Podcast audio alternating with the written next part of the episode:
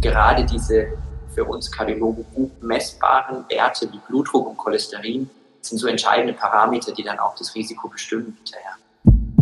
Ein solcher Test ersetzt natürlich nicht den Arztbesuch. Also ich glaube, das ist uns beiden wichtig. Im Gegenteil, äh, ein solcher Test, wenn die Werte auffällig sind, sollten einen motivieren, äh, nach Möglichkeiten zu suchen, das Risiko zu senken. Impuls. Impuls. Wissen für Ihre Gesundheit. Wir sprechen mit Herzspezialisten und Herzpatienten locker und lehrreich über das zentrale Organ, unser Herz. Denn Ihre Gesundheit ist uns eine Herzensangelegenheit. Impuls. Impuls. Der Podcast der Deutschen Herzstiftung. Für alle, die mehr über ihr Herz wissen wollen. Hallo und herzlich willkommen zu einer neuen Folge von Impuls. Machen Sie es auch gerne?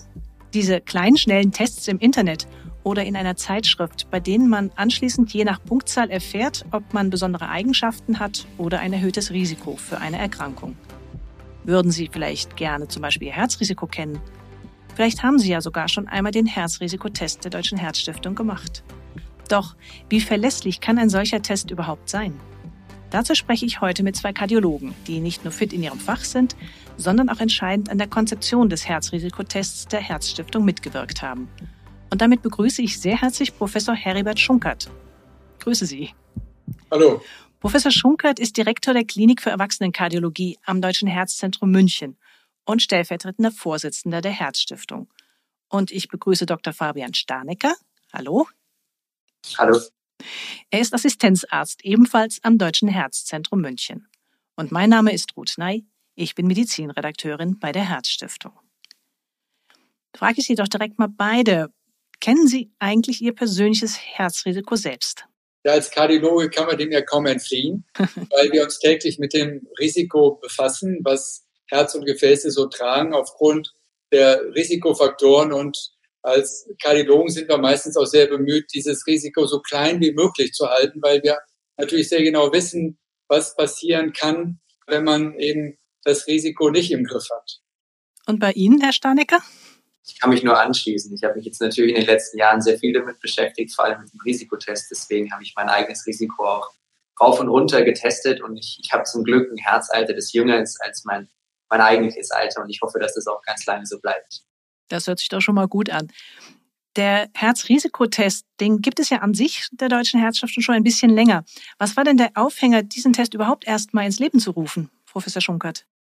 Also der Test ist sehr erfolgreich, schon über Jahre und Jahrzehnte, weil offensichtlich ein großes Interesse besteht, das Herzalter oder das Herzrisiko kennenzulernen, weil mit der Kenntnis des Risikos man natürlich gezielt etwas dagegen tun kann.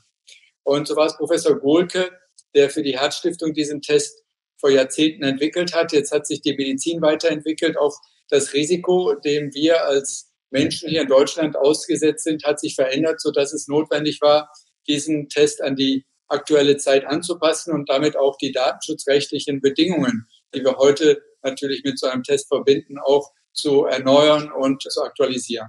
Hm, Sie haben es ja gerade erwähnt, er ist also nochmals überarbeitet und auch erweitert worden, der Herzrisikotest. Dr. Stanecker, was kann denn der Test jetzt und was kann ich genau durch den Test erfahren? Also ich glaube, die größte Neuerung war, dass der vormalige Test im Prinzip nur für Menschen ohne Herzerkrankungen gedacht war. Das heißt, man durfte eigentlich noch gar nichts haben am Herzen, kein Herzinfarkt, auch kein Schlaganfall. Wir haben das erweitert, sodass jetzt wirklich jeder, egal ob gesund oder schon vorher krank, den Test durchführen kann und dann eine individualisierte Einschätzung erhält. Das heißt, wenn man jetzt zum Beispiel als Herzgesunder den Test macht, muss man einige Fragen beantworten und am Ende des Tages erhält man dann ein Herzalter. Also ist es jetzt jünger oder ist es älter als mein eigentliches Alter? Man kann sich so ein bisschen einschätzen, ob man quasi eher auf der besseren Seite ist oder ob man vielleicht etwas mehr zulegen muss. Mhm. Auch für die, die aber schon vorher krank sind, wollten wir unbedingt das jetzt erweitern, weil da natürlich auch großes Interesse, meistens sogar noch größeres Interesse besteht, einfach zu erfahren, wie ist mein Risiko, bin ich aktuell auf einem guten Weg oder nicht. Für diese Menschen kann man jetzt quasi eine Schätzung abgeben, wie hoch das Risiko ist, dass es zu einem erneuten Ereignis, also zum Beispiel nochmal zu einem Herzinfarkt kommt. Und weil es manchmal ja nicht so ganz einfach zu verstehen ist, versuchen wir das Ganze anschaulicher zu gestalten und geben den Menschen auch Auskunft, wie sie zum Beispiel im Vergleich zu der Durchschnittsbevölkerung dastehen. Also bin mhm. ich besser oder bin ich schlechter als der Durchschnitt in meinem Alter? Und so soll auch die Motivation geschürt werden, dass man dann sich dann vielleicht auch hinterher wieder ein bisschen mehr Gedanken macht, sich besser zu verhalten im Alltag. Mhm, ganz wichtige Aspekte. Der Herzrisikotest der Deutschen Herzstiftung ist allerdings nicht der einzige Test, den es in diesem Bereich der Herzrisiken gibt oder mit dem man Herzrisiken ermitteln kann. Ärzte haben da nochmal spezielle Tests, die sie in der Praxis manchmal verwenden. Es gibt auch den Procam-Test. Was macht denn den Unterschied oder haben die vielleicht sogar alle etwas auch gemeinsam? Ich glaube, die Herzfit-App und der aktuelle Test der Herzstiftung ist halt hochaktuell. Sie haben Procam erwähnt, das ist eine sehr, sehr gute Studie, ein Vorreiter im Feld. Allerdings sind die Daten jetzt auch schon 30 oder 40 Jahre alt. Andere Datensätze, die sind für Europa insgesamt oder der Framingham Risikoscore für die USA entwickelt worden. Und unser Score hier ist gezielt für die Situation in Deutschland entwickelt und verfeinert worden, weil wir hier in Deutschland auch Bevölkerungsstichproben haben, die eben über Jahre und Jahrzehnte verfolgt worden sind, wo wir die Effekte der Risikofaktoren genau abschätzen können und von der Seite her ein für die deutsche Situation genaueres Ergebnis liefern können. Mhm, also können dann durchaus auch mal Unterschiede bestehen, welche Bevölkerungsgruppen man für so einen Test dann herangezogen hat. Generell, Dr. Steinecker, was wird denn alles in dem Test bewertet, um dann am Ende auf eine Aussage zum Herzalter oder zum Herzrisiko zu kommen? Also für diejenigen, die es noch nicht gemacht haben, den Test im Großen und Ganzen sind es einige Fragen, die man beantworten muss. Einige davon sehr einfach und schnell, also wie alt man ist, ob man männlich oder weiblich ist, ob man raucht, ob man den Diabetes hat oder nicht. Und am Ende des Tages wird aus diesen Fragen, die wir quasi beantwortet haben wollen von den Nutzern, gefiltert, welche Charakteristika jetzt relevant sind für die Bestimmung des Risikos. Also man kann sich das so vorstellen, es gibt verschiedene mathematische Formeln, verschiedene Risikoscores, die dann verwendet werden, je nach Alter und je nach Vorerkrankung. Und das Gute ist, der Nutzer muss dabei überhaupt nicht wissen, welchen Score jetzt quasi für ihn der passende ist. Das macht alles unser Risikorechner automatisch im Hintergrund. Das erklärt auch so ein bisschen, dass man vielleicht manchmal das Gefühl hat, ich beantworte jetzt eine Frage, die dann hinterher vielleicht gar keinen Einfluss hat. Aber am Ende des Tages haben viele der Fragen auch indirekt wieder einen Einfluss. Also zum Beispiel das Gewicht geht zwar nicht als direkter Parameter mit ein in die meisten Formeln, allerdings beeinflusst man natürlich dadurch wieder indirekt den Blutdruck, auch in gewissem Maße mhm. die Cholesterinwerte. Und gerade diese für uns Kardiologen gut messbaren Werte wie Blutdruck und Cholesterin sind so entscheidende Parameter, die dann auch das Risiko bestimmen hinterher. Cholesterin, Blutdruck erwähnten Sie und es kommen ja auch noch Nierenfunktionen oder andere Parameter mit dazu, die eingegeben werden können. Und da wird ja auch dann, Sie haben es schon erwähnt, differenziert, ob man schon eine Herzerkrankung hat oder ob man eigentlich per se noch gesund ist. Warum macht man diesen Unterschied dann für die unterschiedlichen Aussagen, Professor Schunkert? Am Schluss geht es ja um die Behandlung. Mhm. Da geht es einerseits um Lebensstilmaßnahmen, aber manchmal auch um Medikamente. Und diese Behandlungsnotwendigkeit, die ergibt sich aus dem individuellen Risiko. Je höher das Risiko für die nächsten Jahre oder Jahrzehnte ist, desto intensiver sollte die Behandlung sein, um dieses Risiko zu reduzieren. Und das Risiko ist im Allgemeinen höher, wenn man schon mal ein Ereignis hatte, schon mal einen Herzinfarkt oder einen Schlaganfall. Entsprechend intensiver muss dann die Behandlung ausfallen. Und das spiegelt sich dann in diesen Risikotests wieder, indem man als schon mal Betroffener entsprechend höhere Ereigniswahrscheinlichkeiten feststellen muss und dann auch daraus ableiten kann, dass die Behandlung intensiver sein muss als jemand, der zum Glück jetzt noch nie von einem Herz-Kreislauf-Ereignis betroffen war. Mhm. Das ist auch das, was man letztendlich dann in der Medizin als Primär- oder als Sekundärprävention dann zusammenfassen würde. Das ist richtig. Also solange man kein kardiovaskuläres Ereignis hatte, Herzinfarkt oder Schlaganfall, dann befindet man sich in der Primärprävention. Dann hat man zwar ein gewisses Risiko auf Jahre und Jahrzehnte in Deutschland einen Herzinfarkt zu bekommen. Insgesamt ist das Lebenszeitrisiko, um eine Zahl zu sagen, für den Herzinfarkt zu etwa 12 bis 15 Prozent im Leben einen Herzinfarkt zu erleiden. Den möchte man natürlich nach Möglichkeit vermeiden. Und es wäre natürlich schön, wenn man das auf 5 Prozent oder auf nur 2 Prozent reduzieren kann. Da hat man natürlich in der Primärprävention viele Jahre Zeit, um das zu vermeiden. Wenn man schon ein Ereignis hatte, dann kann sich das leichter wiederholen. Dann muss man intensiver ran, damit eben die Prozentwahrscheinlichkeit, sowas nochmal zu erleiden, möglichst niedrig ist. Mhm.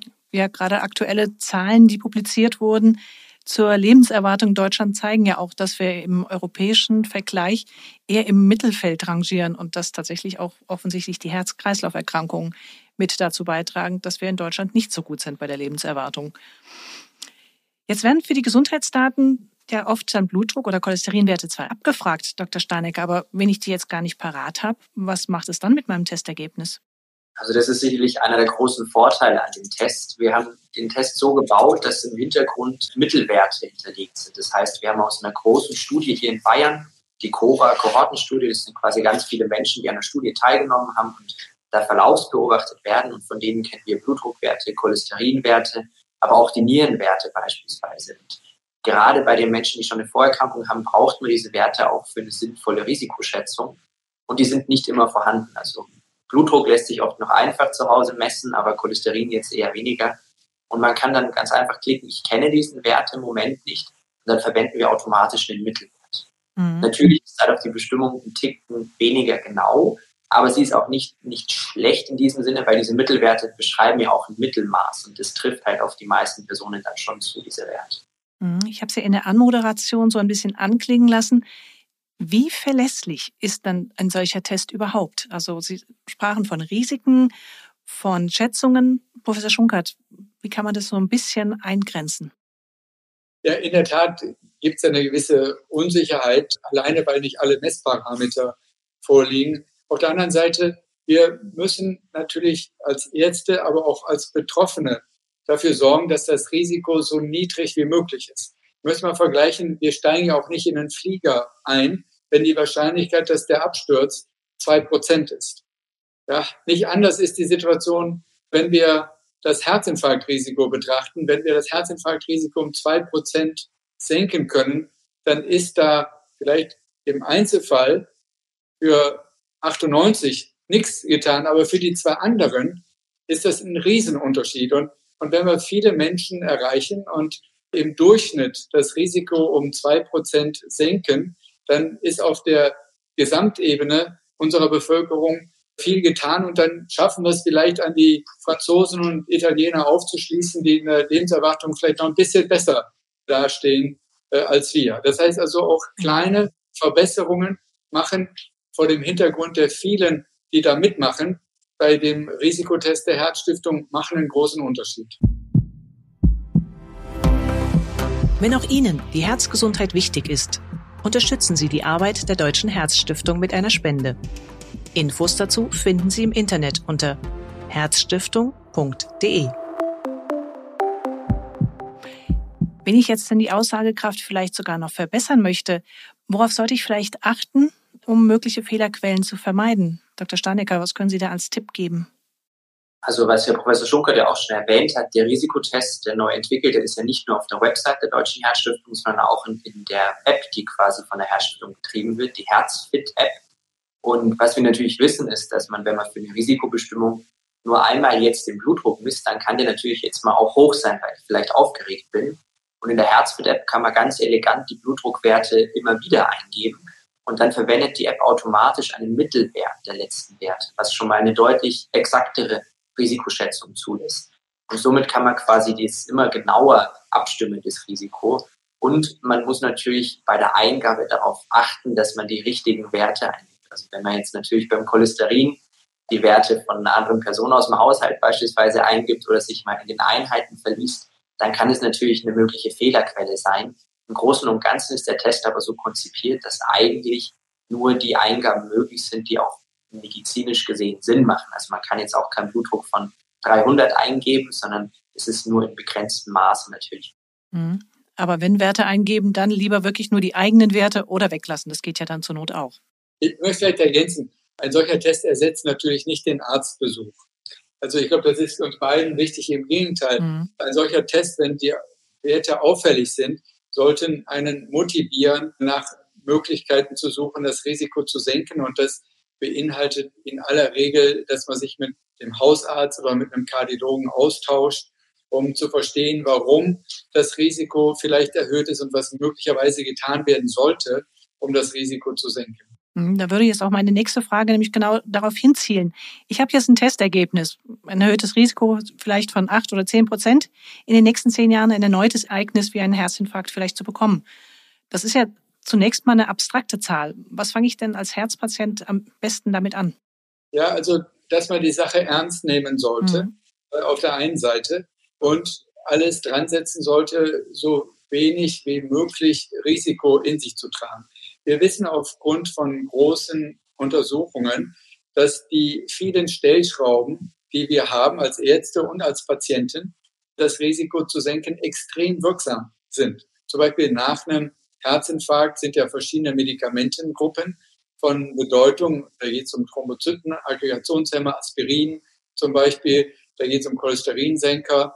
Da geht es um Beta-Blocker oder ACE-Hämmer und andere Möglichkeiten, das Risiko zu beeinflussen über Lebensstil. Jeder dieser Faktoren ist wichtig und in Summe senken die das Risiko, einen weiteren Infarkt zu bekommen, dramatisch.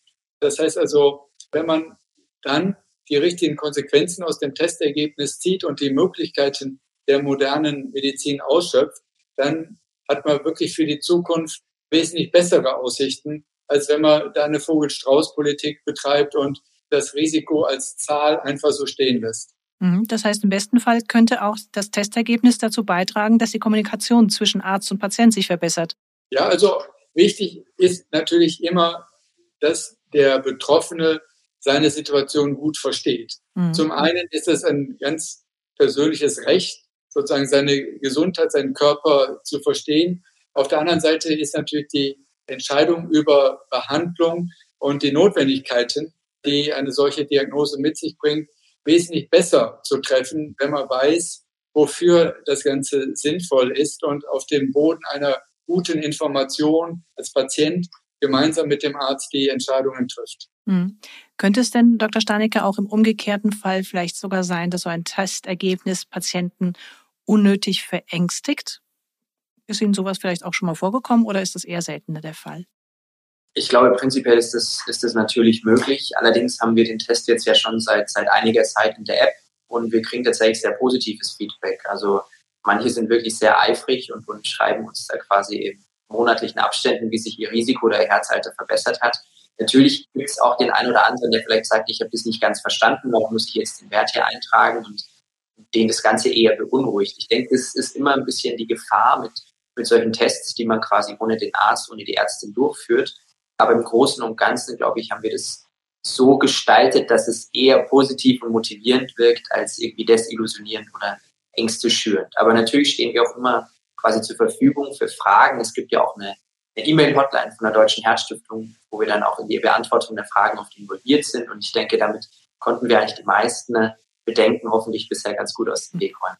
Ja, ich habe es auch deswegen versucht, das Ergebnis als Herzalter auszudrücken, nicht irgendwelche abstrakten Zahlen.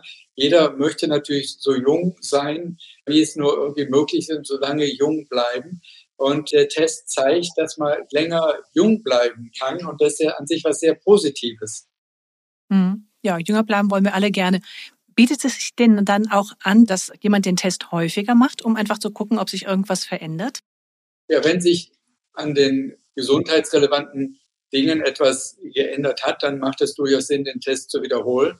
Zum Beispiel, äh, wenn durch Cholesterinsenker oder durch Blutdruckmedikamente Risikofaktoren reduziert worden sind oder wenn jemand aufgehört hat zu rauchen, dann macht sich das natürlich bemerkbar bei der Einschätzung des Herzalters und das wird sicherlich motivierend sein, dann vom Rauchen auch weiterhin fern zu bleiben, wenn man sieht, dass man auf lange Sicht dadurch einfach jünger bleibt und damit ein aktiveres Leben führen kann. Mhm.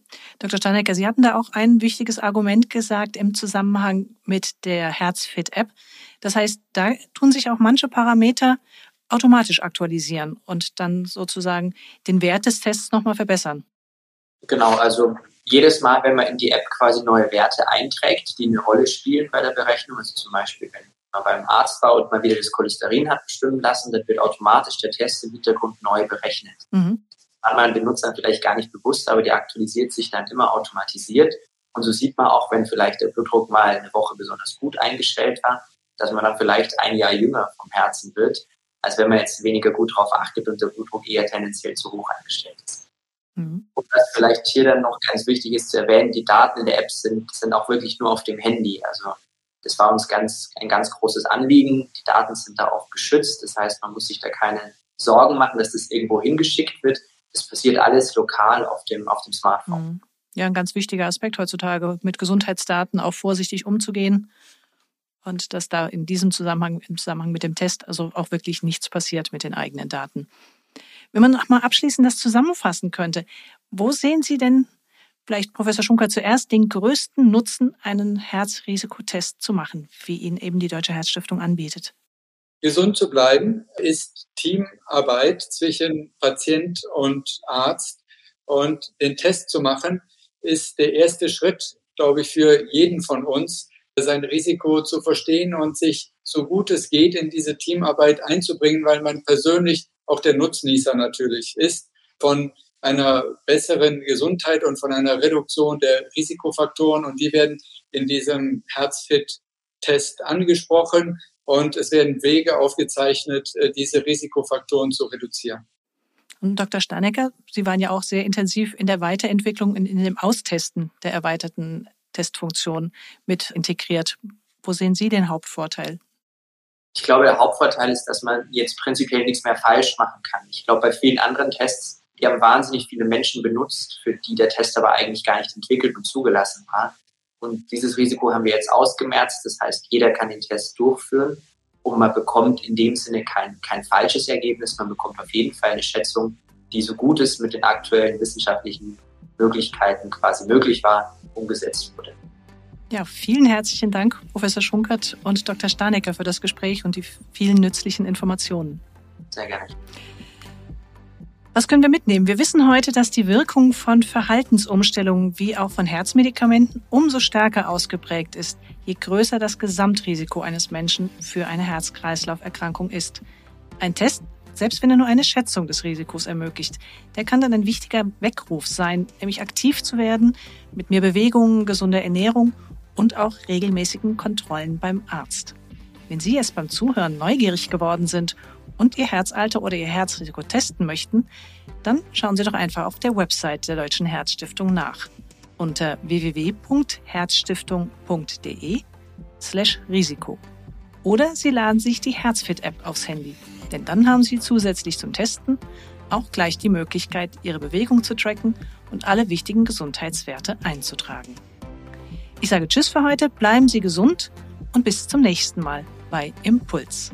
Wissen für Ihre Gesundheit.